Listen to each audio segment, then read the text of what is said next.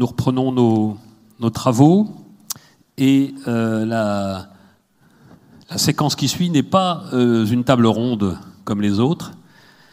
Nous n'avons pas euh, sur la scène des experts, nous avons des responsables militaires. On a appelé cette, ce panel, cette table ronde, la table ronde des chefs militaires. Donc euh, nous avions convié, et normalement il y avait quatre chefs militaires qui étaient prévus ici ce soir. Nous en avons deux, mais c'est ça c'est la vie des, des responsables euh, publics, et notamment dans, dans les armées, c'est qu'ils sont soumis à, à l'actualité euh, plus que, plus que les autres. Mais on a l'honneur d'avoir parmi nous euh, deux, deux chefs euh, d'état-major de deux marines, euh, la marine portugaise, avec l'amiral Enrique Gouviat et Melo, chef d'état-major de la marine portugaise, donc, et euh, l'amiral Pierre Vendier, qui est le chef d'état-major de la marine nationale française. Nous avions euh, prévu euh, d'avoir également le général Aoun, qui est le chef d'état-major des armées libanais, et il a délégué sa parole au général de brigade Abinassif, qui est l'adjoint plan, le sous-chef plan, on dirait, dans l'armée française, du, chef d'état-major des armées euh, libanaises. Euh, donc il prendra la parole dans un deuxième temps, après, après que les, chefs en titre, j'allais dire, euh, se soient exprimés. Et nous avons également invité, nous avions invité, nous, nous avoir le chef d'état-major de la marine italienne, l'amiral Enrico Credendino, qui a délégué son chef, sous-chef logistique, euh, le contre-amiral Jacinto Siandra, qui prendra lui aussi la parole tout à l'heure. donc vous avez compris que nous étions dans une enfin l'intérêt, ce qui me semblait et ce qui nous semblait extrêmement intéressant après à ce stade de, de notre colloque, euh, c'est d'avoir une parole de gens en responsabilité, responsabilité extrêmement forte compte tenu des évolutions euh, géopolitiques qu'on a évoquées depuis ce matin, responsabilité vis-à-vis bien sûr du pouvoir politique, responsabilité euh, vis-à-vis de leur armée, puisque leur mission est de préparer leurs armées aux conflits futurs, dont, la, probabilité d'occurrence augmente. Et puis, et je suis sûr qu'ils le ressentent de la même façon, responsabilité face à l'histoire, parce que euh, quand on rentre dans, ces, dans ce niveau de, de poste, euh, à, un moment comme le nôtre, bien sûr, l'histoire, euh, on, peut pas, on ne peut pas ne pas y penser. Et voilà, et donc j'arrête ma présentation pour passer la parole à vous, amiral, pour nous donner la, votre vision des enjeux de sécurité, et notamment en maritime, bien sûr, sur le voisinage sud de l'Europe. Merci. Je remercie pour l'invitation. Pour moi, mais j'avais de parler anglais parce que je ne parle pas bien de, de français. After 1989, the world changed from an ideological confrontation to a new, still infinite system. Why this is important when we think over the Mediterranean? Because after this ideological confrontation, there still are all other kinds of problems which have been hidden by the ideological confrontation. And this will impact over the Mediterranean region. We are in confrontation above political system which is absolutism versus liberalism. These have been defined as old as Baudin in uh, uh, century, uh, 16th century and John Locke in 17th century. The religion role in societies, laicism over clericism. And you can see that is a, a factor over the Mediterranean, from north to south and east to west. And also strategies. We have in confrontation today continental strategies against maritime strategies. And also economy overcame and distribution. We have the rich north which distribute among the population all the, the health of the society, and at east and south we'll have some kind of less rich countries, poor countries, with uh, some kind of distribution which is oligarchic. All that implies over the Mediterranean basin. Why? Because over Mediterranean bases, when we speak about strategy, we speak about United States, for example, which have a maritime strategy and use the Mediterranean as a space for maneuver to encircle the continental powers. And also Russia, which we are speaking a lot about these days, have a continental strategy towards east through the northern sea, through the central Ukraine, and through the south, which is Mediterranean and northern Africa, and also Middle Africa. And also China, which for the first time is the, the power that have a mixed strategy, is a continental strategy in Asia, through Northwest Asia, and also a maritime strategy for the Pacific, the Indian Ocean, and from the Indian to the Mediterranean Sea, one road, one belt, and through the Atlantic. And what about Great Europe, where we stay? We had until some time ago a strategy which I can classify as a continental strategy towards the east until we end on the Baltics and on the Ukrainian. And can we shift from this continental strategy towards the east to a continental strategy towards the south, which implies the Mediterranean basin? If we do that, we will uh, regain or we will come back to, to some crazy ideas which appear on the beginning of the 20th century. I will call about a name which Haushofer, which a political, a, a geopolitical guy that inspired the Nazism. And can we have other kind of strategies, uh, European, like a sub kind of strategy, which is a maritime in partnership with United States inside NATO? So when we speak about an independent strategy, we have to, to think about all these things because an independent strategy will face all the other uh, strategies. So what we will do, how we will deal, deal with the role of religion in our society, how we will deal with lib- liberalism. Is liberalism survive in these days? If so, uh, how we will survive or we will tend towards some kind of totalitarianism or autocratic systems. How we'll face the demographic and economical difference between Europe and Africa and the resulting consequence of this difference. And what we will do as European to have a strategy, if we have uh, one, will be continental, maritime, a mix. So all these questions imply over our way we see the Med and we operate in the Med. So my view, my view is we are in troubled waters without seeing what is the destination port yet.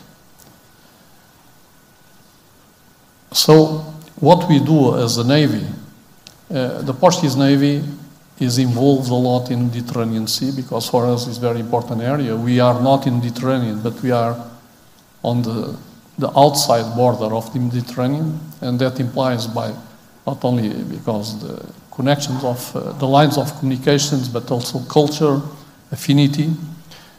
What we do is what we call sea control. Normally, by deter- deterrence and presence, uh, we do almost our missions outside, the broad missions we do outside Portugal, 80% are in Mediterranean Sea. And also, law enforcement. Why law enforcement? Because the, the, other, part, the other competitor, which is Russia, have an idea of hybrid warfare, which mix not only normal military operations but also non-military operations all together in one, uh, in one package. So for us not to have some kind of blindness, we have to operate in, in all the spectrum. Curiously, the, the Portuguese system and the French system are very similar. We operate in a dual rule mode, military and non-military. The perfect maritime is what we have more or less in our system.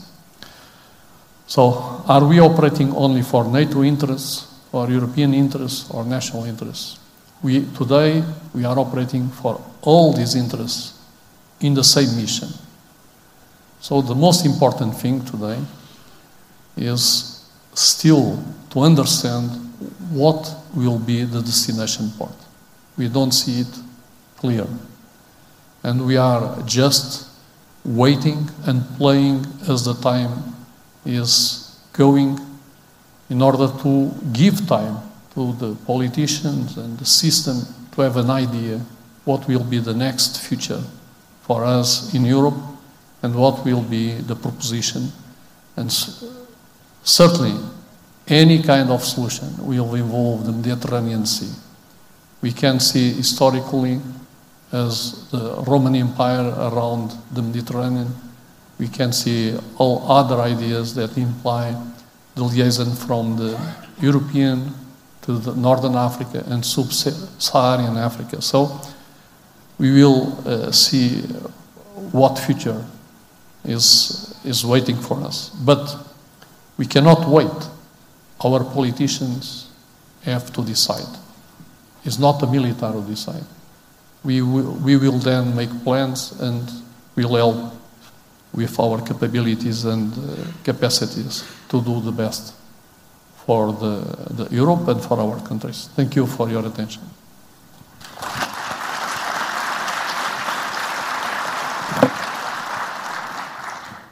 Bon, merci. Merci Amiral euh, d'avoir organisé cet événement. Euh, la FMES euh, qui euh, prend maintenant son envol au large avec des événements euh, importants. Et donc merci de donner euh, euh, de la profondeur dans la vision stratégique de cet espace qui est extrêmement important. Alors pour la France, et donc c'est la raison pour laquelle ce que je vous dire est assez on va dire, corseté. nous vivons un moment un peu particulier puisque, vous le savez, le président l'a annoncé lors de son discours aux ambassadeurs il y a quelques semaines. Donc nous avons lancé les travaux de la revue stratégique donc, c'est un travail qui est mené sous l'égide du secrétaire général pour la défense et la sécurité nationale. Et puis nous allons, enfin nous avons déjà commencé à travailler sur la loi de programmation militaire qui va euh, euh, mettre en œuvre euh, cette ambition stratégique de la France. Donc évidemment, je ne vais pas préempter les conclusions de ces travaux, et donc je resterai assez générique. Euh, l'intérêt pour la Méditerranée, euh, il, est, extrêmement fort pour la marine. Euh, N'en déplaise aux Bretons, c'est là que nous avons la principale, le, poids lourd de notre flotte est là, avec le porte-avions, avec nos sous-marins nucléaires d'attaque. Et donc en volume, la, la, flotte française est extrêmement présente en Méditerranée. La Méditerranée, c'est le berceau de notre civilisation, et nous pouvons rendre hommage à la Grèce, qui nous a appris ce que c'est que la thalassocratie. La thalassocratie. Si elle avait tourné le dos à la Méditerranée, eh bien, euh, nous n'aurions pas eu du tout ce destin.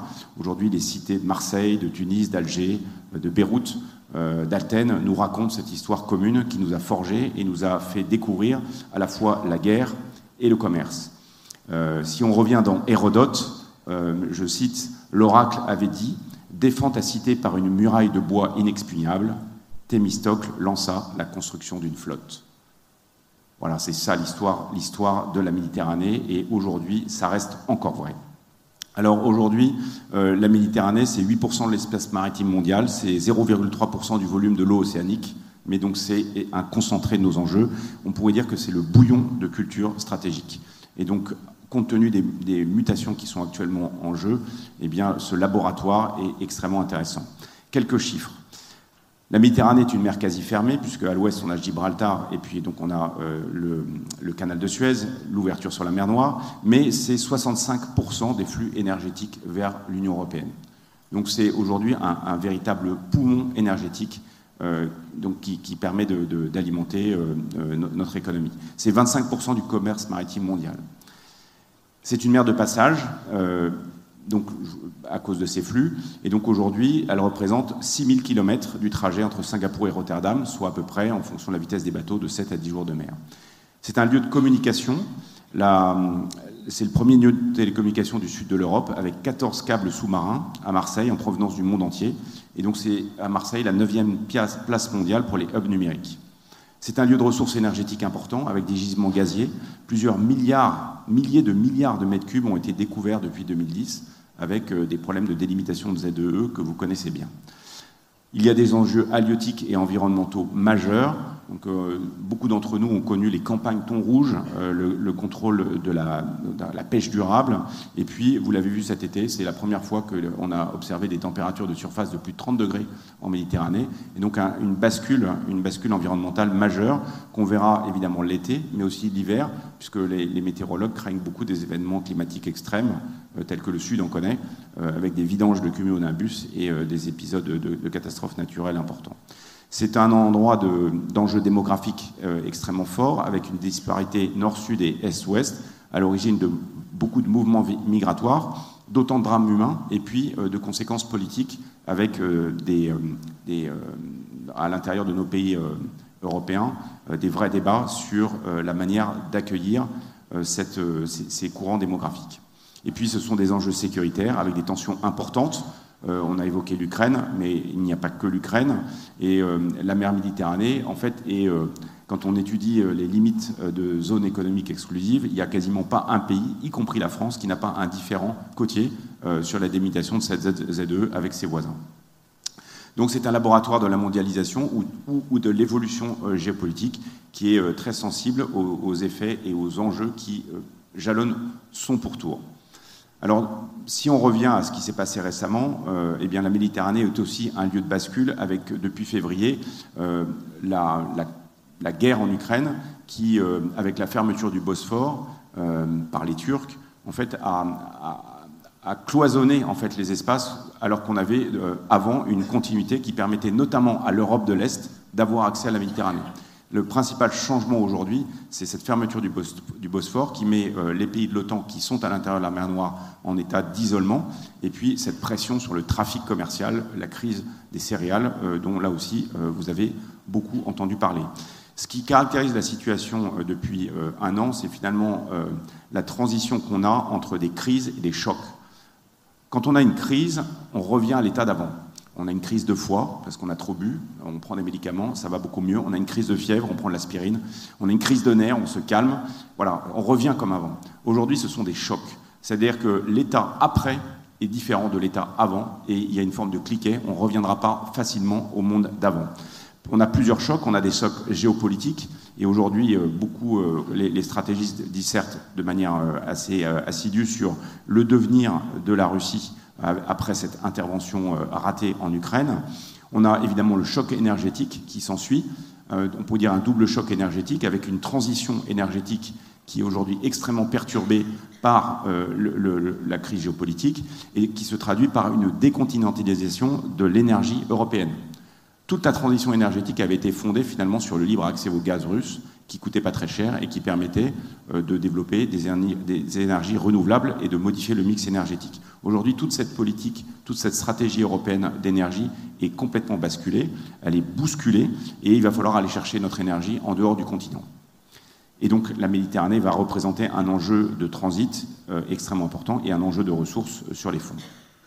Un choc économique avec euh, l'apparition, la réapparition de l'inflation, la crise de la dette euh, qui, est également euh, euh juste, qui limite la capacité d'intervention des États, une démondialisation partielle qui a commencé avec le Covid, et puis enfin, quatrième choc, le choc climatique et environnemental, j'en ai brièvement parlé, et les effets de ce choc vont être considérables.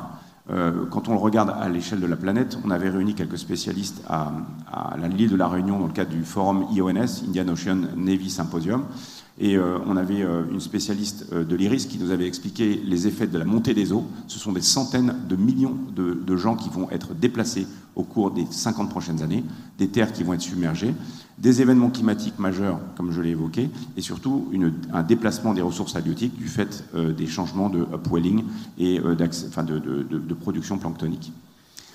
Ce qui, euh, euh, s'ajoute, enfin, une manière d'embrasser ces, quatre chocs, c'est de dire qu'en fait, les trois grandes prophéties euh, qui ont prévalu depuis la fin de la guerre froide ont explosé comme des bulles de savon. La première, c'est l'idée que l'économie libérale, le marché, créerait la démocratie. Ça, je crois aujourd'hui que plus personne n'est capable de dire que ça va fonctionner. Et donc, la grande usine du monde, et qu'on espérait voir devenir une démocratie, c'est fini. Euh, la deuxième chose, c'est l'interdépendance économique empêche la guerre.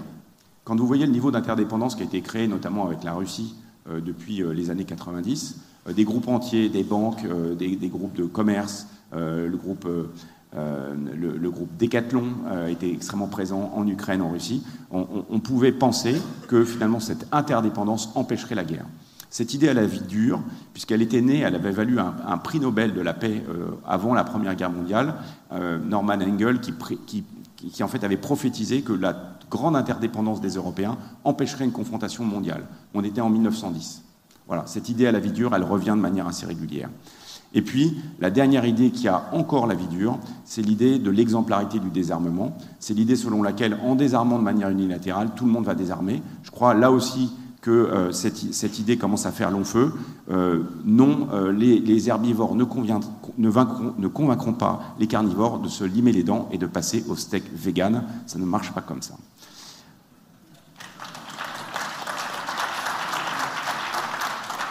Dernier point, dernier point d'analyse globale, c'est la forte accélération de ce changement.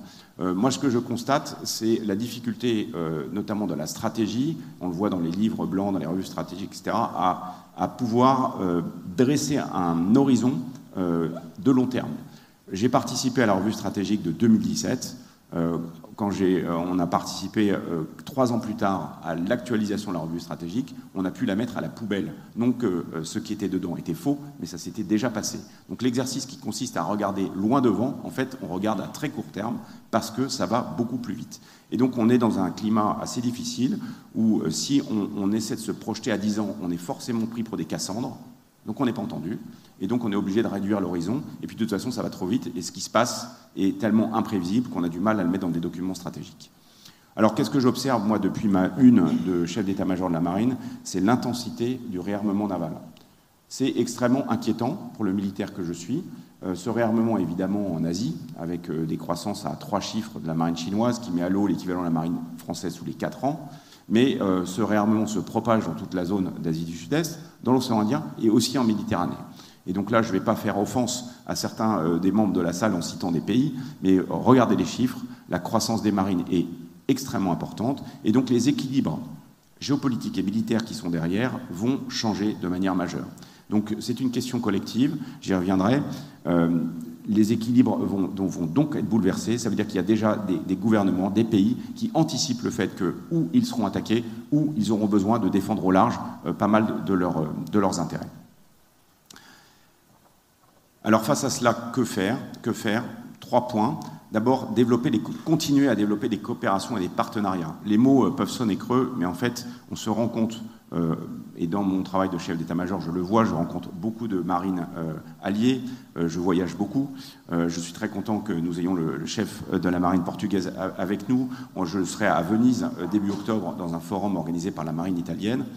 on voit l'intérêt qu'il y a de se connaître, de se comprendre, de pouvoir euh, mettre nos moyens euh, au service les uns des autres. Par exemple, la marine française a participé récemment à un événement, euh, à un exercice monté en termes de lutte anti-drone, enfin d'utilisation de, drones organisé par la marine espagnole, la marine portugaise, pardon. Et je compte bien sur la marine portugaise pour venir dans nos exercices, nos prochains exercices, parce que nous apprenons beaucoup des autres. la démultiplication des moyens permet, en, en termes de génération de force, d'être efficace. Quand on regarde le nombre de frégates qui sont présentes en Europe, on en a autant que la marine américaine. Donc on n'est pas complètement tout nu. Et ça, je crois que c'est important d'avoir ça à l'esprit. Donc toutes nos opérations communes, même si on peut considérer qu'elles sont un peu molles, que derrière, euh, ce n'est pas la grande guerre du Grand Soir, et on voit Sophia, Irénie, Sea Guardian, toutes ces opérations, en fait, occupent l'espace et elles permettent de se rencontrer, de se parler et d'avoir du dialogue stratégique à des niveaux euh, plus importants au niveau politique. La sécurité maritime est une affaire commune. Euh, l'environnement est une affaire commune. Les navires de commerce ne connaissent pas euh, nos ZE, ils les traversent. Les poissons ne connaissent pas les ZE. Il, y les lignes sur les cartes ne les intéressent pas. Et donc nos, problèmes sont réellement des problèmes communs pour lesquels euh, il est important de discuter. Et je note que les exercices français que nous organisons, comme Chebec, par exemple, avec des marines de la rive sud, ce sont des exercices qui sont très suivis, auxquels nos, partenaires participent, parce que ce sont justement des occasions de travailler ensemble. Le deuxième point, c'est d'anticiper et de prévenir. C'est ce que vous faites avec cette, cette ce, ce, forum, le fait que vous vous rencontriez, qu'il y ait des tables rondes, permet d'élargir la compréhension des choses. Euh, de mieux comprendre quelles sont les lignes de force, les déséquilibres, les lignes de faille, et vers quels nouveaux équilibres nous allons aller. Car je crois euh, de manière très claire que nous allons vers de nouveaux équilibres. Aujourd'hui, la question n'est pas de, de, maintenir le statu quo, de trouver un nouvel équilibre. Et puis, euh, dernier point, et ça c'est euh, l'axe majeur euh, poursuivi par le chef d'état-major des armées, c'est de dissuader le recours à la force c'est selon ses propres mots de gagner la guerre avant la guerre.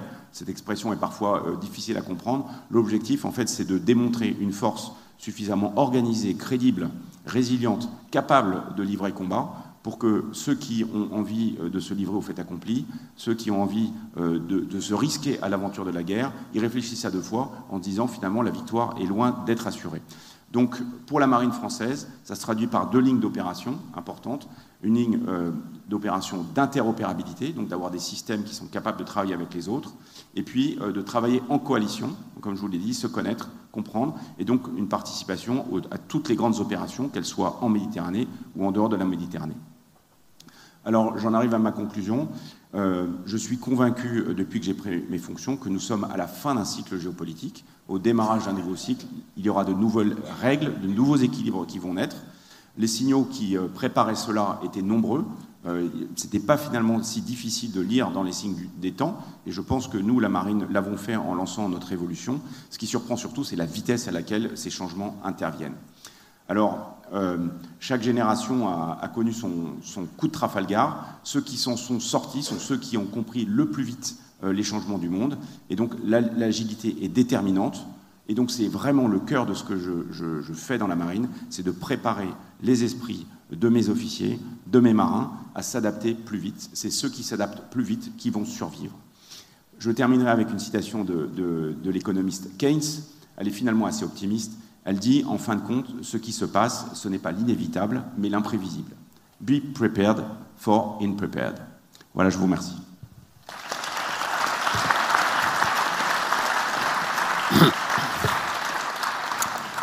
Merci, amiral. Merci euh, aux, deux, aux deux chefs d'état-major. Euh, bon, comme on a deux marins, euh, peut-être orienté mes questions sur des questions du combat naval et de la préparation des de la mer, mais mais euh, mais la problématique de la conflictualité qui revient euh, à grosse intensité, elle, elle, est transposable dans plein de domaines.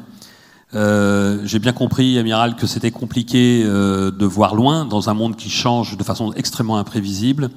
Il y a donc il faut une des moyens de, de s'adapter, c'est de tirer un, un retour d'expérience, lessons learned, euh, de, de l'actualité. Euh, J'aimerais peut-être tous les deux que vous, si vous pouvez nous donner quelques quelques lignes de force de votre premier retour d'expérience du conflit en Ukraine tel que vous le voyez pour vous, pour vos marines. Euh, même si la guerre n'est pas finie, qu'on est très loin de la fin de l'histoire, il y a peut-être des choses que vous, que vous avez déjà en tête. Euh, J'en profite pour poser quelques questions. Euh, il y a, y a, il y a un, vous avez parlé du, du réarmement naval, amiral. Euh, il, y a, il y a une caractéristique euh, technologique qui a un impact sur la haute mer, c'est le rétrécissement de la mer, de la haute mer. c'est-à-dire la capacité à intervenir pour les terriens, d'intervenir de plus en plus loin du rivage. D'abord pour des fins économiques, c'est le, c'est aller chercher du, gaz à 3000 mètres de fond, alors que c'était impossible euh, il y a encore quelques, ans, mais aussi sur le plan militaire, avec des moyens de détection, de localisation, de désignation et, de destruction, finalement très loin du, rivage. Qu'est-ce que ça signifie pour vous, pour vos deux marines? Enfin, euh, dernier aspect aussi assez, maritime, mais qui rebondit sur une table ronde qui a eu lieu cet après-midi, qui sont sur les espaces communs. On a euh, la mer, bien sûr, la haute mer, qui est un espace commun. On a l'espace, qui est un espace commun, et on a le cyber euh, également. Qui, qui, il y a des caractéristiques communes à ces trois espaces.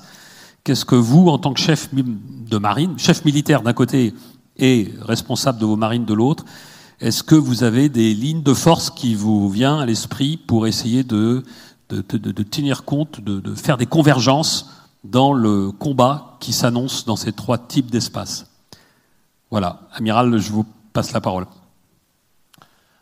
Uh, for the first question, the operations in what we call brown, brown waters is a, a very difficult environment. Because today, with the new weapons, you can hit a ship very far away. You can detect a ship by satellite, drones, aeroplanes, radar systems, a lot systems that. Uh, so, the Moscow uh, showed that uh, surface vessels are very vulnerable to attacks from uh, from coast.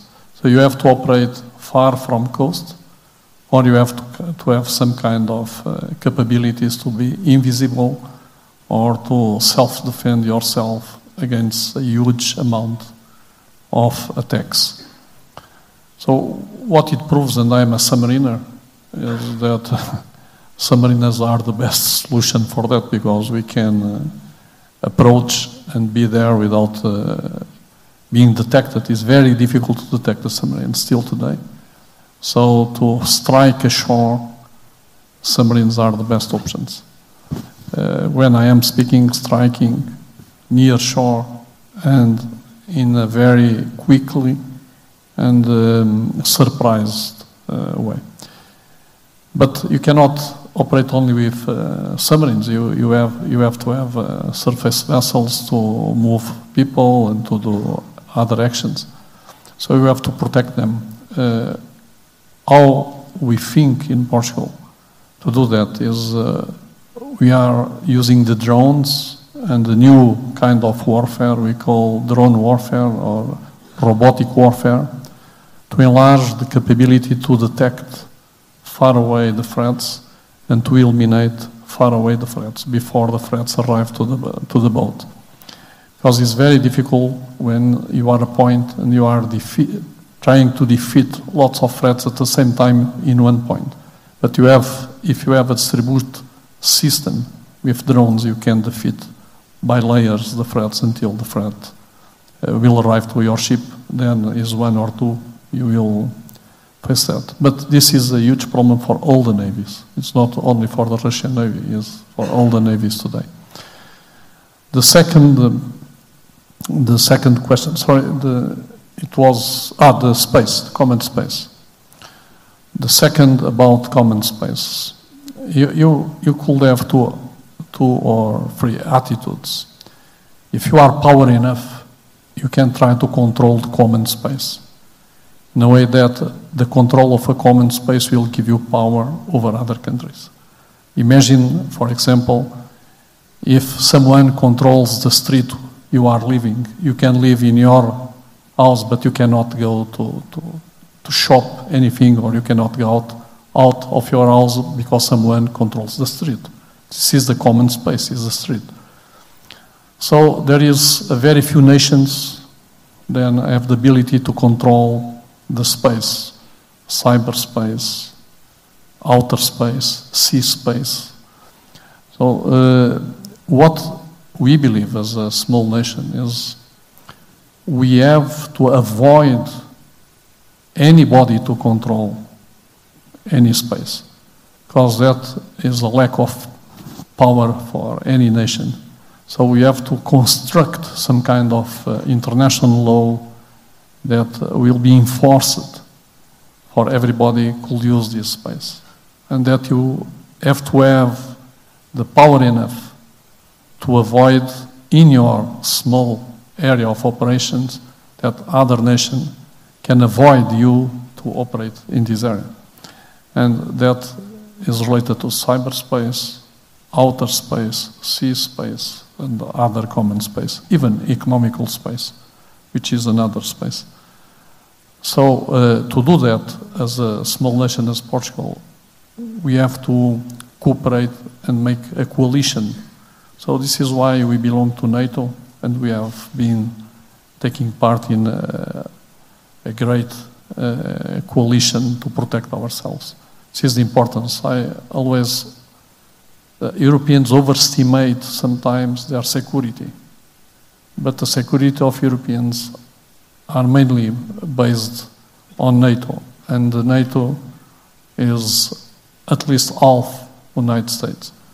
We forget to protect ourselves, and this is a, a lesson that we have to learn again. Thank you.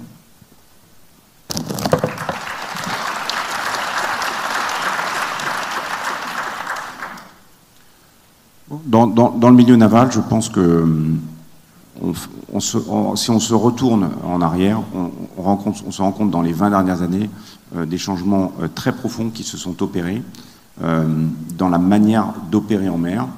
Et euh, on peut dire que finalement, euh, on a trois milieux qui ont fusionné, en tout cas qui sont très proches aujourd'hui, qui sont l'espace, le cyberespace et euh, le maritime. pour faire des opérations navales, aujourd'hui, on ne fait pas d'opérations navales sans espace. On détecte les bateaux qui ont coupé leur, leur AIS avec des satellites radars. On fait des photos des bateaux qui ont appareillé des ports avec des repasses qui sont quasiment plusieurs fois par jour. Euh, on communique au débit avec des satellites géostationnaires ou en basse orbite. Euh, Aujourd'hui, sans l'espace, on ne fait pas la guerre en mer. La guerre en mer évolue de manière extrêmement rapide avec les drones, les drones aériens, les drones de surface, les drones sous-marins. Ce sont les câbles sous-marins qui sont apparus il y a une vingtaine d'années, avec aujourd'hui des, des par seconde qui transitent sous les océans, avec des câbles qui servent également à des fonctions militaires. Donc ces trois milieux sont en train de s'interpénétrer. Et donc c'est en train de modifier la manière dont euh, nous préparons et nous entraînons nos forces. Un des effets, et ça a été évoqué tout à l'heure, c'est que donc aujourd'hui la mer est en train de se fermer. Euh, les espaces sont quasiment contigus les uns aux autres. Euh, vous avez suivi que donc à l'ONU, il y a eu toute une séquence de discussions sur le BBNJ, la régulation au-delà de la, de la, pour la haute mer en fait où aujourd'hui on est en train de s'approprier un certain nombre de règles qui sont euh, rendues possibles par l'observation persistante et par la technologie. Ces trois espaces communs, en fait, ont des caractéristiques qui sont euh, les mêmes. Ce sont des espaces où la technologie est première et la technologie définit le droit. Quand vous avez mis votre constellation de satellites sur orbite, en orbite basse, elle vous appartient et c'est vous qui allez définir l'awareness dont on a besoin pour pouvoir euh, mettre une autre constellation. C'est vous qui devenez maître de l'espace. C'est vrai pour le maritime, c'est vrai pour le cyber. Celui qui pose sa norme, numérique, c'est lui qui gagne. Et on le voit avec le GAFAM. Le résultat pour, nos opérations navales, c'est l'arrivée la, d'une surveillance persistante, où donc finalement on peut quasiment suivre les bâtiments de manière continue sur, euh, en OSINT euh, sur Internet. Moi, il m'arrive parfois de ne pas poser une question à l'EMO, mais d'aller voir sur certains bons sites où, où, est le Charles de Gaulle. Ça me répond plus vite que l'EMO. Euh, donc on voit bien, euh, ça a été dit tout à l'heure, euh, effectivement, est-ce qu'aujourd'hui l'avenir c'est de, disparaître de la surface de la, mer pour ensuite se cacher dessous? Je crois pas. Je crois pas parce qu'aujourd'hui on voit se développer une dualité et une hybridité des actions qui font que on est obligé d'être là pour observer, on est obligé d'être là pour signaler ce que j'ai fait. C'est beaucoup plus difficile de signaler avec un sous-marin. On dit qu'on a parié, mais on ne sait pas où vous êtes. En revanche, avec euh, une frégate ou un porte-avions, vous signalez, vous signalez une volonté, vous créez une discussion, vous pouvez dire que vous êtes là. Évidemment, vous êtes plus vulnérable qu'un sous-marin. Donc aujourd'hui, on voit se développer ces actions euh, duales, militaires, civiles. On ne sait pas très bien ce qui s'est passé. Euh, aujourd'hui, les blogueurs sont affolés par les histoires de, Nord Stream 2 qui a explosé en, mer euh, Baltique. On ne sait pas très bien qui a fait le coup. Il y a des câbles qui ont été coupés en Méditerranée il y a quelques années. je peux vous raconter une histoire. Donc c'est le, préfet maritime de, de, Brest qui me l'a raconté il n'y a pas très longtemps. donc en 2017, on a un cargo qui est au large de Brest, coupe son AIS, signale qu'il a une panne, mouille et euh, euh, ne répond plus aux, appels du CROSS. Le CROSS envoie un hélicoptère pour faire euh, voir ce qui se passe. Ils arrivent, il y avait une vingtaine de personnes sur la plage avant du bateau. Bon, voilà, le, bateau rembobine sa ligne de mouillage et puis il repart. quelques mois plus tard, le même préfet maritime va au CROSS de, de le CROSS en, Bretagne. donc c'était à, à Etel. Et et euh, les affaires maritimes, en fait, avaient, enregistré l'événement et l'avaient rapproché d'une coupure de câble électrique, de câble énergie. Donc on remonte la pelote, on prend le nom du bateau, et en fait, on s'est rendu compte que ce bateau avait fait la même chose une année avant dans les eaux britanniques. Et donc, il s'agissait vraiment d'opérations intentionnelles, et c'était pas un hasard. À chaque fois, il mouillait sur des câbles, il arrachait des trucs, et donc il était en train d'expérimenter un mode d'action. Voilà, donc aujourd'hui, euh, c'est pas euh, en étant sous le dioptre complètement qu'on empêchera ce genre de choses. Il faut être là, il faut être présent. Et donc ça m'amène euh, naturellement au dernier point, à la question du, du, du combat naval. Euh, c'est quelque chose que j'ai remis au goût du jour dans la marine parce que par rapport à la ligne d'opération du SEMA, c'est-à-dire gagner la guerre avant la guerre, eh ben, il faut être sûr qu'on va la faire, qu'on peut la faire, qu'on va la gagner si on la fait. Et donc ça a été le, virage important qu'on a pris dans notre manière de nous entraîner, c'est-à-dire qu'au lieu de nous entraîner comme on fait de la musique symphonique, donc on apprend, on fait ses gammes au piano, euh, on fait ses gammes au violon, et puis ensuite on va jouer une partition qui a été écrite par un grand chef, eh bien euh, on est en train d'entraîner nos troupes à faire du jazz band, à pouvoir s'adapter à une partition qui n'est pas écrite, à pouvoir continuer à faire le show, même si le guitariste est en retard et a loupé son train, même si le trompettiste a, bouché, a bouché sa trompette. Voilà, et donc on est capable de faire face à, quelque chose qui n'est pas préparé, ce que je vous ai dit dans mon speech, be prepared for unprepared. Et c'est ça le gros changement aujourd'hui. On est dans un monde extrêmement volatile, potentiellement violent, et donc euh, pouvoir ramener de la stabilité, il faut être capable de, de faire preuve d'une force déterminée, sûre et adaptable. Et c'est ça le cœur du changement qu'on est en train d'opérer.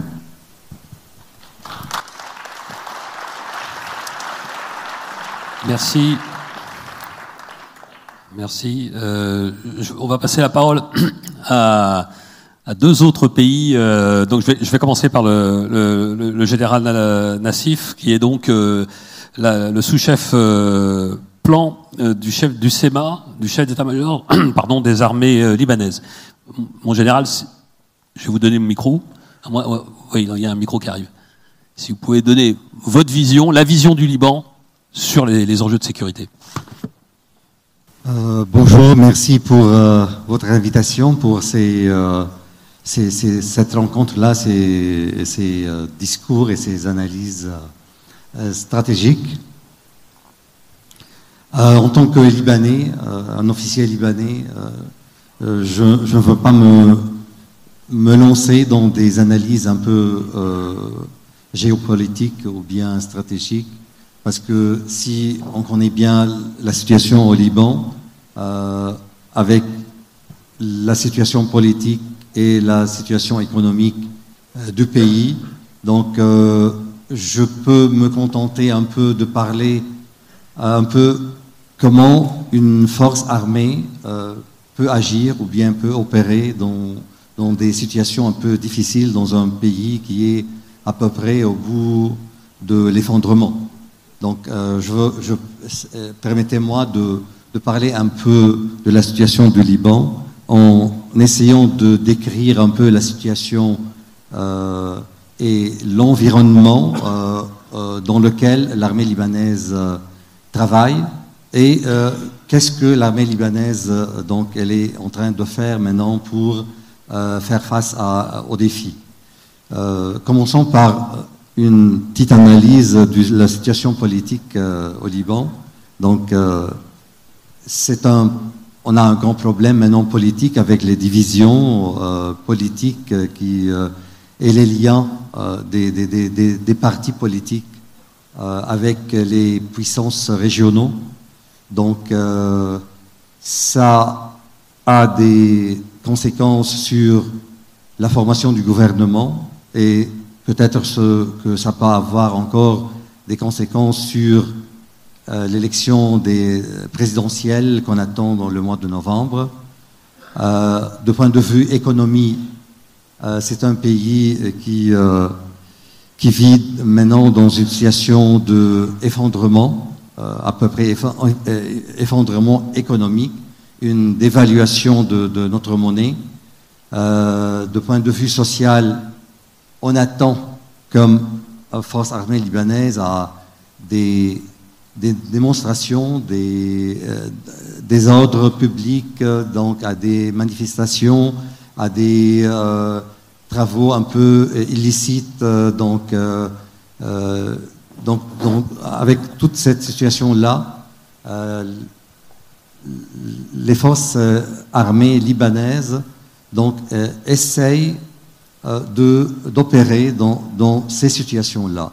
Mais notre faiblesse, c'est que même l'armée libanaise, elle n'a pas un budget suffisant pour la maintenance de, de, de, ces équipements. Euh, même euh, de point de vue salaire, si je donne un, un exemple, les soldats qui ne peuvent, qui ne peuvent pas se déplacer euh, avec leur salaire pour arriver euh, à, leur travail. Donc, euh, même l'armée libanaise est un peu fragilisée avec cette, situation. Donc, ce qu'on essaye de faire maintenant, c'est chercher une assistance internationale qui peut nous aider un peu à, laisser l'armée libanaise sur ses pieds durant cette phase.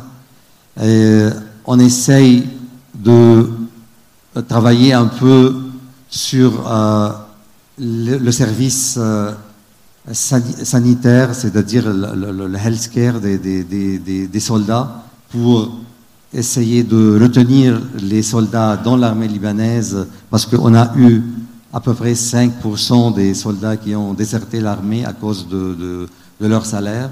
Donc, euh, on, on, essaye d'implanter un programme de transport pour les soldats pour arriver à leur poste. Euh, donc, euh, et le seul, la seule opportunité qu'on peut voir maintenant, c'est une assistance internationale. Et on commence encore à avoir, par exemple, une assistance euh, qui est, orientée vers les soldats qui viennent de Qatar. on attend encore une autre assistance qui va venir des Nations Unies. Donc, euh, ce que je décris maintenant, c'est un peu une, description un peu pessimiste du pays et de la situation, mais euh, je peux dire que c'est la vérité. C'est peut-être que les gens qui vont, qui ont attendu à une euh, intervention un peu au niveau stratégique, ils sont déçus maintenant, mais c'est la réalité. Et euh, de toute façon, euh, cette situation-là, elle va avoir des, impacts sur la situation de la Méditerranée euh, et sur donc les plans stratégiques élaborés pour, pour la région. Peut-être que un seul événement qui, qui pourra être positif, c'est le problème de la délimitation des frontières maritimes entre le Liban et Israël. Donc, euh, si ça va aboutir, et on a l'espoir que ça va aboutir dans quelques mois, euh, donc ça va faire entrer le Liban dans euh, le domaine de la production du, du, gaz et du pétrole à long terme. Donc, ça sera une opportunité pour le Liban pour euh, euh, se reconstruire et se mettre à pied encore une fois. Euh, mais on parle un peu de, de quelque chose qui est un peu à long terme. Merci.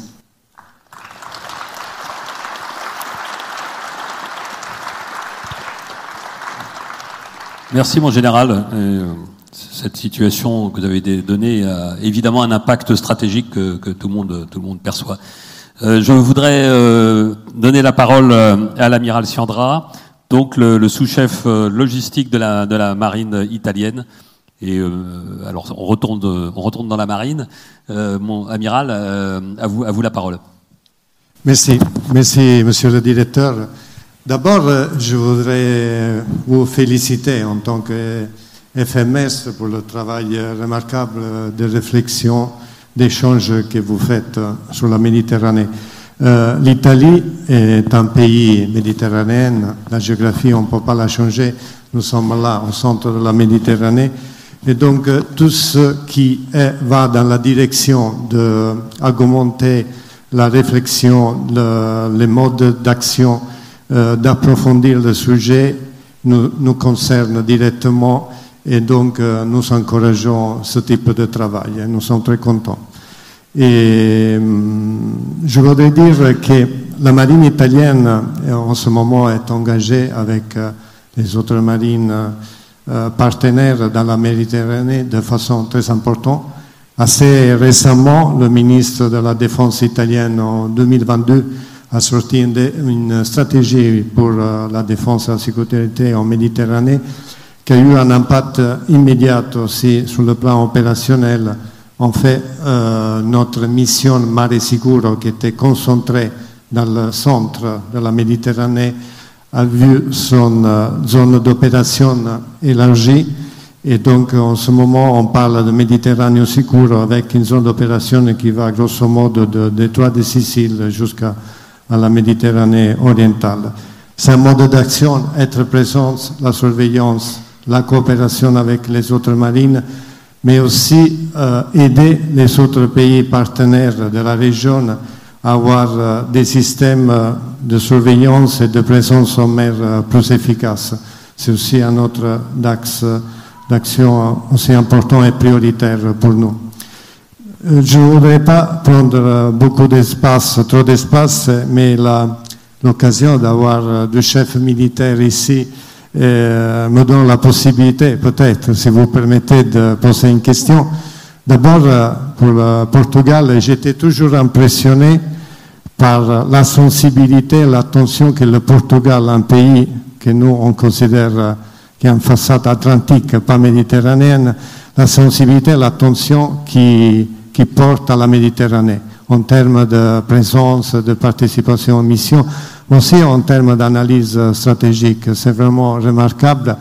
Et, je ne sais pas comment vous l'expliquez ça en termes de vision.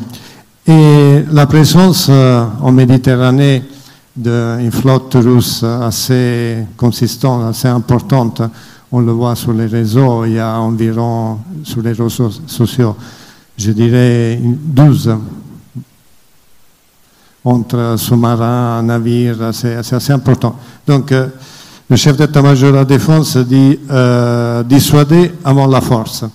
Mais dans les modes d'action opérationnels en mer, il faut montrer fermeté, il faut montrer détermination. Il n'y a pas là euh, des risques d'escalade. Merci. Merci, amiral. Merci, amiral. Amiral, vous voulez prendre la parole uh, Thank you for the question. Um, it's very simple. We uh, in Portugal we don't uh, we only have a frontier with Spain. It is an, our ally in all all international bodies. So the only frontier is the sea.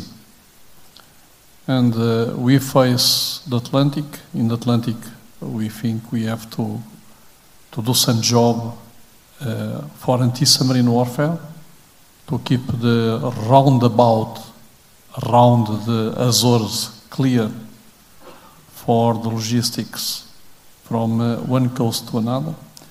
Beside these uh, operations, we see the Gulf of Guinea, which is uh, also important, but special Mediterranean. Why? Because everything which happens in Mediterranean is near neighbor. And uh, so we provide a lot of missions in Mediterranean until central Mediterranean because it's our near neighbor. So we are contributing as, as much as we can uh, in that near neighbor. And we have this policy is uh, when you have a, a small navy, to be ready and to use everything you can in missions is only strategy. Otherwise, you will not do anything. Thank you.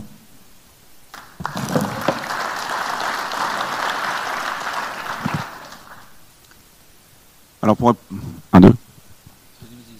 Un, deux pour, répondre à votre question sur l'escalade, euh, on va devoir faire un peu de discussion stratégique sur les questions nucléaires, parce qu'en fait, ça n'a pas tellement de sens si on n'aborde pas ce, ce sujet-là. Euh, on peut dire que à l'ère nucléaire, la grande guerre de destruction, telle que l'ont connue euh, nos grands-parents et nos arrière-grands-parents à deux reprises au XXe siècle, n'est pas un concept praticable. Je pense qu'il faut vraiment se mettre ça dans le crâne. C'est-à-dire qu'aujourd'hui, personne ne peut espérer gagner une guerre qui viendra aux extrêmes. Ça sera une guerre de destruction et d'annihilation totale. Donc ce concept n'est pas praticable. On ne peut pas calculer euh, le fait qu'on va gagner une telle guerre. Euh, je donne souvent cet exemple, puisque j'ai chef d'état-major de la marine, euh, enfin de, des armées euh, euh, libanaises. L'explosion à Beyrouth, il, y a, deux ans, c'est 0,2 kilotonnes. Pardon, c'est 2 kilotonnes. 2 kilotonnes. C'est un dixième d'Hiroshima. Et vous avez vu ces, images de, de, de ce centre-ville dévasté. La première arme nucléaire française, elle fait 150 kilotonnes, elle fait 70 fois Hiroshima. Donc on n'est pas du tout dans des ordres de grandeur où on peut penser gagner une guerre de ce type-là. Donc la guerre nucléaire n'est pas une guerre gagnable, c'est une guerre qui ne doit pas avoir lieu et qui ne peut pas avoir lieu. Alors ensuite, on redescend en dessous et en dessous, on revient dans euh, finalement ce qu'on a connu depuis des siècles, c'est-à-dire le domaine des calculs. C'est-à-dire que quand vous êtes militaire, vous regardez qui y a en face, comment ils sont entraînés, et vous dites je vais euh, appliquer telle tactique pour pouvoir euh, atteindre mes objectifs. Et l'objectif, enfin l'ambition, c'est de le gagner avec le minimum d'efforts. Donc c'est le domaine des calculs. Aujourd'hui, on le voit, euh, le monde dans lequel on évolue n'est pas exempt de calculs. Les Russes ont fait des calculs pour euh, gagner l'Ukraine. Ils sont en train de perdre ce calcul. En tout cas, ça leur coûte beaucoup plus cher que ce qu'ils avaient imaginé. Donc l'escalade, elle doit se comprendre dans euh, finalement cette difficulté. Elle se comprend à travers les questions de calcul. C'est-à-dire que si quelqu'un a décidé d'escalader, c'est qu'il pense qu'il va pouvoir l'emporter et qu'il maîtrise le risque de débordement. Et c'est précisément là où euh, euh, la, stratégie française du SEMA se pose, c'est-à-dire que euh, en montrant une détermination et en travaillant en coalition, la personne qui est en face, la puissance qui est en face, a des calculs extrêmement complexes. Elle ne sait pas si elle se bat contre 1 ou contre 10. Elle ne sait pas le volume des armes qui sont disponibles. Elle ne connaît pas les tactiques qui vont être appliquées. Et donc, elle est obligée d'en rebattre sur son ambition. Donc, l'affirmation euh, de coalitions flexibles, bien entraînées, euh, qui sont capables d'être interopérables, est quelque chose qui tue la capacité à faire des calculs en face. Donc, c'est un antidote contre le fait accompli. C'est ce qu'on a, on peut dire que c'est ce qu'on a comme meilleure solution à poser aujourd'hui pour éviter que, malgré cette accumulation d'armement, malgré cette destruction euh, des grands, des, du grand cadre euh, des, régulations internationales et des traités, malgré l'extrême volatilité euh, géopolitique, eh bien finalement, on n'en vienne pas à des choses catastrophiques. Voilà ce qu'on a à mettre aujourd'hui sur la table. Donc ça veut dire après que dans le comportement des gens sur le terrain, euh, évidemment, euh, il faut être extrêmement précis, mesuré, euh, il faut maîtriser sa force, il ne faut pas perdre ses nerfs, et donc il faut, il faut, être capable de répondre de manière extrêmement brève à l'augmentation de tension. Je, dis souvent, la différence entre la haute et la basse intensité en mer, c'est les ordres qu'on donne. C'est une question de secondes. C'est une question de minutes en être un état-major et un bâtiment qui part entraîné, équipé pour le combat. Il quitte son port, il est capable de faire la haute intensité. Donc aujourd'hui, c'est bien ça, ce réglage, ce réglage de, de la maîtrise de l'escalade, mais toujours avec cette idée qu'on euh, a, en tout cas pour les, pays dotés, une, un espèce de plafond euh, qui rend la grande guerre totale euh, impossible. En tout cas, je l'espère. On a peut-être le temps de faire un tour de questions. Donc, que ceux qui veulent poser des questions lèvent la main, un micro va venir. Je propose qu'on prenne deux, trois questions et puis, et puis on arrêtera là. là. On peut en faire plus. Bon, très bien. Donc on fera peut-être deux tours. Allez, oui. Donc deux trois questions pour commencer, et puis on fera peut-être un deuxième tour si on a le temps. Monsieur. Amiral, dans chaque conflit, on parle d'une arme qui est low cost, c'est la mine. On s'est déployé dans le Gap il y a une trentaine d'années. On avait des barrages de mine à Orin, une mine à Orin tous les 100 mètres, une mine de fond tous les 400 mètres. On a remis le couvert en face de la Libye, et maintenant, on sait qu'on a des mines euh, ukrainiennes ou russes, ce sont les mêmes de toute façon. Est-ce que vous envisagez, avec nos camarades de l'OTAN, voire seuls, soit avec des Belges ou des Néerlandais, de vous prépositionner pour intervenir? Y a-t-il effectivement des barrages de mines qui se sont subitement ouverts et qui ont été déminés pour faire appareiller les premiers cargos chargés de maïs et autres, et autres avoines? Ça, c'est une première chose. Ensuite, j'aimerais que vous nous disiez quelques mots à propos de la maîtrise des fonds marins. Vous avez fait intervenir euh, Ocean Infinity pour aller vous permettre aux parents de se recueillir sur l'épave du sous-marin de la Minerve. Je connais aussi le point de l'Eurydice qui n'est pas très loin. Euh, je pense que c'est ce qui vous a poussé à convaincre l'Assemblée le, gouvernement de vous rendre autonome pour aller jusqu'à 6000 mètres. Parce que quand on va à 6000 mètres, on sait couvrir 97% des, océans. Est-ce que vous pourriez nous dire un petit mot pour que l'on soit autonome face aux Américains qui sont euh, des dominateurs? Sur la guerre des mines, euh, encore, enfin, tout, a été dit et écrit. Hein. Donc on a vu ces opérations de minage. Euh, minage défensif de la part des Ukrainiens pour euh, se préserver d'une opération amphibie euh, des Russes. Ça a bien fonctionné. On peut dire que ça a bien fonctionné. Les Russes ont même capturé des bateaux de commerce pour aller tester les champs de mines, pour être sûr qu'il y en avait bien et que ce n'était pas que du déclaratoire. ces champs de mines ont, été, été bien posés puisqu'ils sont cartographiés. Aujourd'hui, on a quand même des, bâtiments qui peuvent appareiller d'Odessa avec du grain et, pouvoir sortir de la mer Noire. Donc les choses ont été correctement faites. Pour ce qui euh, viendra du déminage, je pense que c'est un peu tôt aujourd'hui, parce que les, opérations ne sont pas terminées. Je pense que les Ukrainiens craignent toujours, euh, quelque part, que euh, les Russes prennent Odessa. Si c'est le cas, je pense que la, viabilité économique de l'Ukraine, en tout cas telle qu'elle est aujourd'hui, sera profondément modifiée. donc aujourd'hui, on reste dans une zone de guerre et pour que je sache, les détroits sont toujours pas ouverts. Donc on n'est pas fondé à faire entrer une force de guerre des mines à l'intérieur de la mer Noire. C'est un domaine euh, qui effectivement retrouve euh, de ses couleurs. Euh, il s'est beaucoup développé et ça fera la transition avec les fonds marins. C'est-à-dire qu'aujourd'hui, la dronisation, la capacité à mettre de l'énergie dans des drones et à, les faire piloter depuis la surface ou en autonomie a énormément augmenté. Et donc c'est toute la transition que font les grandes marines en termes de guerre des mines avec des modules de combat qui sont des modules dronisés. Donc ça sera le, c'est le cas du SLAMEF, du système de lutte anti-mine de la marine, qui est actuellement en cours d'évaluation.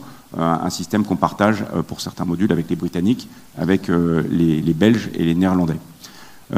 Sur les fonds marins, donc vous le citez, la prise de conscience de la marine, ça a été celle de mon prédécesseur, qui s'était engagé auprès des familles de la Minerve à retrouver l'épave de ce sous-marin qui avait coulé dans les années 70 et dont on ne savait pas, bien qu'il soit à quelques dizaines de kilomètres au sud de Toulon, où il était.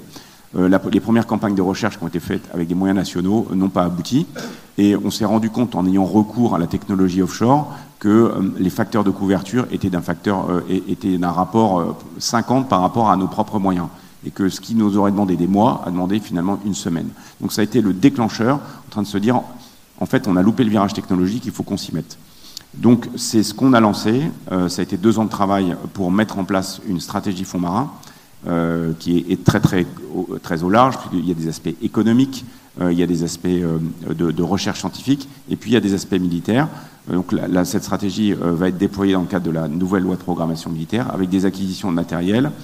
vous parlez des Américains et de l'indépendance. Je, note quand même, parce que j'étais aux États-Unis au mois de, juin, les Américains achètent Kranzberg et que donc leur, suite, leurs principaux drones de, puissance et de, travail sur les fonds marins sont des drones qui ne sont pas américains. Voilà. Euh, donc tout ça pour dire qu'on on, va développer euh, euh, cette courbe d'apprentissage. On est sur, donc sur la learning curve. On donc on, va acquérir des drones pour pouvoir comprendre comment les utiliser, ce qu'on peut en faire, pour se faire une bonne idée sur ce qui se passe. Parce que pour l'instant, on voit un tas de choses qu'on comprend pas. on n'a pas les moyens d'aller voir les bateaux bizarres qui pendant reste une semaine au milieu d'un endroit au large de Brest on voilà, n'a pas les moyens d'aller à 4000 mètres ou 5000 mètres pour aller voir ce qu'ils ont fait. Donc c'est ce qu'on est en train de faire. Et cette stratégie va se déployer au cours des 4-5 prochaines années. Une fois qu'on aura compris ce que les autres font, on va déterminer quels seront nos moyens d'action pour nous défendre, pour surveiller et pour éventuellement agir si nécessaire. Voilà, j'espère que ça répond à votre question. D'autres questions? Bonjour. Vous m'entendez? Bonjour, euh, Amiral. Une, euh, une, petite remarque et donc une question. Si on avait fait cet euh, événement il y a un an, on aurait parlé sans doute de l'Indo-Pacifique, peut-être des tensions en Médor, mais probablement pas de la Black Sea ou des contrôles des, des contrôles des lignes de communication. Donc, pour revenir sur votre conclusion, to be prepared for the unpredictable, comment fait-on pour bâtir un outil militaire à l'échelon français sans aller vers la LPM, mais euh, intellectuellement, comment on bâtit un, outil militaire capable de répondre à tous les scénarios, vu qu'on ne peut pas en exclure un parmi d'autres, alors qu'on a une contrainte économique forte. Euh, et d'où ma question euh, subsidiaire, qui est de dire, la seule façon peut-être, c'est l'interopérabilité vraiment très forte avec nos alliés européens, d'où la présence de vos collègues chefs d'état-major des autres marines, pour se partager les différentes fonctions. Je vous remercie. C'est la, grande question de, la loi de programmation militaire. Ça va être l'ajustement. Euh, on, peut dire que, si on raisonne en termes de cycle, on a eu le cycle de la guerre froide. Là, c'était à peu près correctement orienté. On savait quel était l'ennemi et de quoi il fallait se, protéger. À la fin de la guerre froide, on est rentré dans un cycle un peu, euh, diffus du maintien de la paix, où finalement on avait des outils militaires très très puissants pour gérer des crises microscopiques qui étaient complexes, mais qui ne demandaient pas des moyens militaires aussi importants. Donc ça a été les dividendes de la paix. On a beaucoup diminué nos moyens. Et puis ensuite, il y a eu le cycle du terrorisme aussi, qui était un cycle un peu hybride, puisque finalement, une partie de la menace, elle pouvait se traiter chez nous avec des forces de sécurité intérieure. Et puis, il fallait intervenir dans des pays, donc quelque chose qui était entre la rébellion et, la violence organisée. Euh, et là, on voit bien qu'on est sorti d'un cycle, de ce cycle-là, avec euh, maintenant le retour des États, la contestation des frontières, la remilitarisation dure, qui fait qu'aujourd'hui, je vous l'ai dit, dans le, domaine naval, le niveau et l'intensité et le nombre de, de, des plateformes euh, modifient de manière assez profonde les équilibres. Donc c'est une vraie question de stratégie pour les décideurs, pour la nation, pour nous, euh, et donc c'est ce qui va être fait euh, dans, dans, les travaux de la loi de programmation militaire euh, et de la revue stratégique. Ce que je note, c'est qu'il faut à peu près 20 ans pour faire un programme d'armement sérieux. Euh, L'amiral Rogel était corvettard quand il a fait les spécifications euh, de la classe Barracuda. Programme lancé en 2000, construction commencée en 2010, ASA du premier sous-marin en 2022. Le dernier sera admis en 2030. Vous voyez, c'est quasiment 30 ans pour avoir un sous-marin performant. Pour le porte-avions, euh, le, dossier de lancement en réalisation est prévu en 2025, pour une ASA en 2037. Voilà, euh, moi ça fait longtemps que je ne serai plus dans la marine. Euh, donc on voit qu'on est sur le temps long, alors que euh, en fait les problèmes sont extrêmement volatiles. Donc, d'une manière claire, et c'est vraiment comme ça que je travaille euh, pour entraîner nos troupes, c'est qu'il faut à la fois être capable de dessiner les capacités du temps long et donc pas se planter sur là où on va mettre le plus d'argent. Et de l'autre côté, il faut être capable de s'adapter en boucle extrêmement courte à quelque chose qui n'a pas été prévu. Euh, et donc, c'est tous ces cycles d'adaptation. Je plaide notamment avec mes industriels préférés pour qu'on réussisse à faire du développement incrémental et que nos plateformes qui vont durer 40 ans, eh au lieu de les refondre à mi-vie tous les 20 ans, ce qui fait que pendant un tiers de leur vie, entre un tiers et la moitié de leur vie, elles ne seront pas au niveau, on puisse dire tous les 3 ans, en fait, on va adapter, on va mettre un nouveau traitement logiciel, on va mettre un nouveau radar, on profitera des, petits arrêts techniques pour augmenter euh, le, niveau de la plateforme. Et c'est comme ça qu'on s'adaptera. Ce que je remarque, et je terminerai là-dessus, c'est que le cycle de l'adaptation, euh, l'Ukraine est, pour le coup une très très bonne école du cycle d'adaptation. On a connu, euh, tout le monde connaît tout sur le missile anti-char, et aujourd'hui, euh, un mois après, tout le monde connaissait tout sur les drones, les petits, les gros, et maintenant tout le monde connaît tout sur les feux dans la profondeur et sur l'artillerie, et on voit, ça continuera. Il y aura encore un autre cycle après. Voilà. Et donc celui qui gagne, c'est celui qui s'adapte. je rajoute je voudrais rajouter un, un, point. Je voudrais rajouter un point pour dire que c'est pas tout à fait exact de dire qu'on n'a rien vu venir. Enfin, moi, je suis euh, la direction de la FMES depuis 4 ans. Ça fait 4 ans qu'on annonce, euh, et en fait, on l'a annoncé bien avant, le retour de la, haute intensité, on l'a vu venir. C'est pas une vraie surprise. Après, que ça soit pris en compte dans la LPM, euh, parce que comme une priorité euh, qui nécessite des flux financiers qu'on va tirer euh, d'autres choses, ça, c'est un problème politique. Mais l'identification du retour de l'histoire, euh, de, de l'agression, de la haute intensité, euh, ça fait des années qu'on le dit. pour pas dire des décennies. Donc euh, je peux sortir des articles hein, que j'ai signés en 96 sur ce sujet. Donc euh, oui et non. Euh, le monde change très vite et, les technologies évoluent extrêmement rapidement. Et euh, il y a une fluidité géostratégique et géopolitique qu'on a évoquée ce matin qui fait qu'on peut être pris euh, par surprise. Mais les grandes tendances, si on ne les voit pas, c'est qu'on ne veut pas les voir. Parce qu'elles sont là et elles, elles nous pendonnaient depuis très longtemps. Et, euh, et on pourra pas dire. Et donc, euh, quand on a monté les RSMET, c'était bien avant l'Ukraine, et on allait parler. On parlait euh, de la haute intensité, euh, des drones, de, l'hypervélocité. Ça existait. Les technologies, elles sont là. Maintenant, effectivement, ça a une réalité concrète qui fait que tout le monde ici sait de quoi on parle. Parce que les journaux en parlent, que les blogs en parlent. Mais, euh, mais c'est une surprise. C'est pas véritablement une surprise pour les experts. Par contre, pour ceux qui gèrent des budgets contraints, c'est extrêmement compliqué parce que c'est toujours le jeu de taquin pour savoir où est-ce qu'on va prendre de l'argent pour le mettre ailleurs. Euh, voilà, c'est un une petite réaction de think tanker puisque, puisque c'est maintenant mon rôle. Une dernière question. Sous-lieutenant Richard, promotion lieutenant-colonel Pigeot, mes respects amiral. Euh, vous avez dit qu'il faut euh, be prepared for unprepared et que sans l'espace on fait pas la guerre en mer. Est-ce que vous pouvez nous dire si jamais on venait à avoir soit une cyberattaque ou du brouillage électromagnétique ou encore un missile anti-satellite euh, sur notre système satellite français, à quel point ça réduirait notre capacité opérationnelle en mer Merci. Vous avez raison. C'est à ce à quoi on s'entraîne. Donc on a fait un grand exercice l'année dernière qui s'appelle Polaris. On a joué ça. On a joué plus de satellites, plus de communication. On a joué euh, plus de GPS pendant une semaine, euh, de manière à voir, euh, à apprendre à nos, à nos marins à, à trouver autre chose. On peut faire sans. On va faire autrement, on sera moins performant, mais on peut faire sans. Et en général, quand on commence à dénier quelque chose comme l'espace à quelqu'un, il y a beaucoup de gens qui vont le perdre aussi. Donc on peut supposer que de l'autre camp aussi, ils vont le, perdre.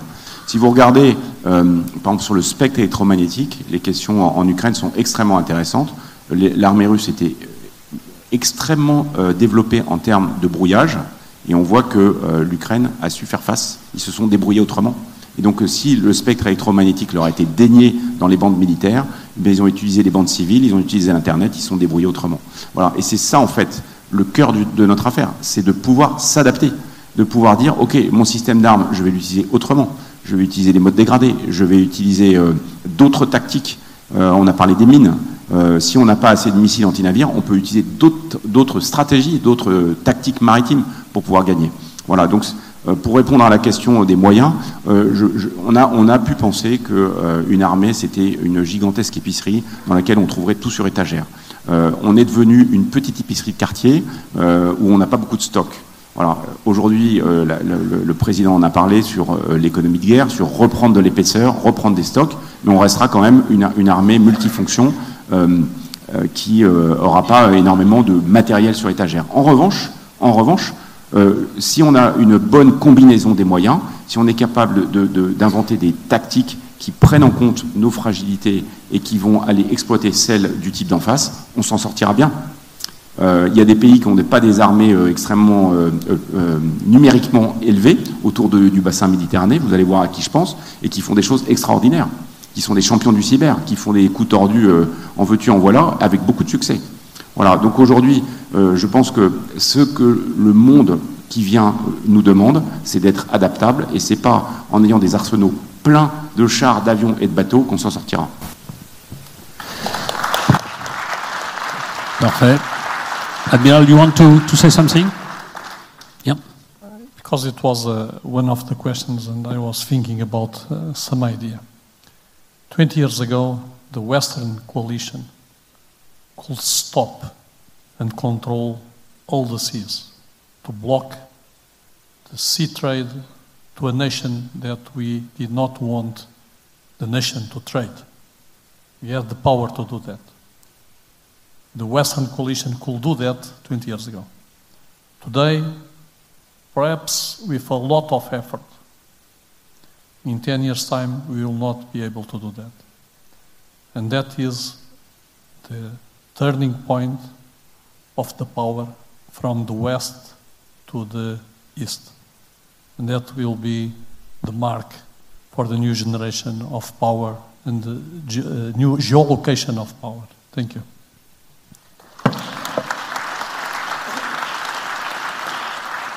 Merci, messieurs les amiraux, merci beaucoup.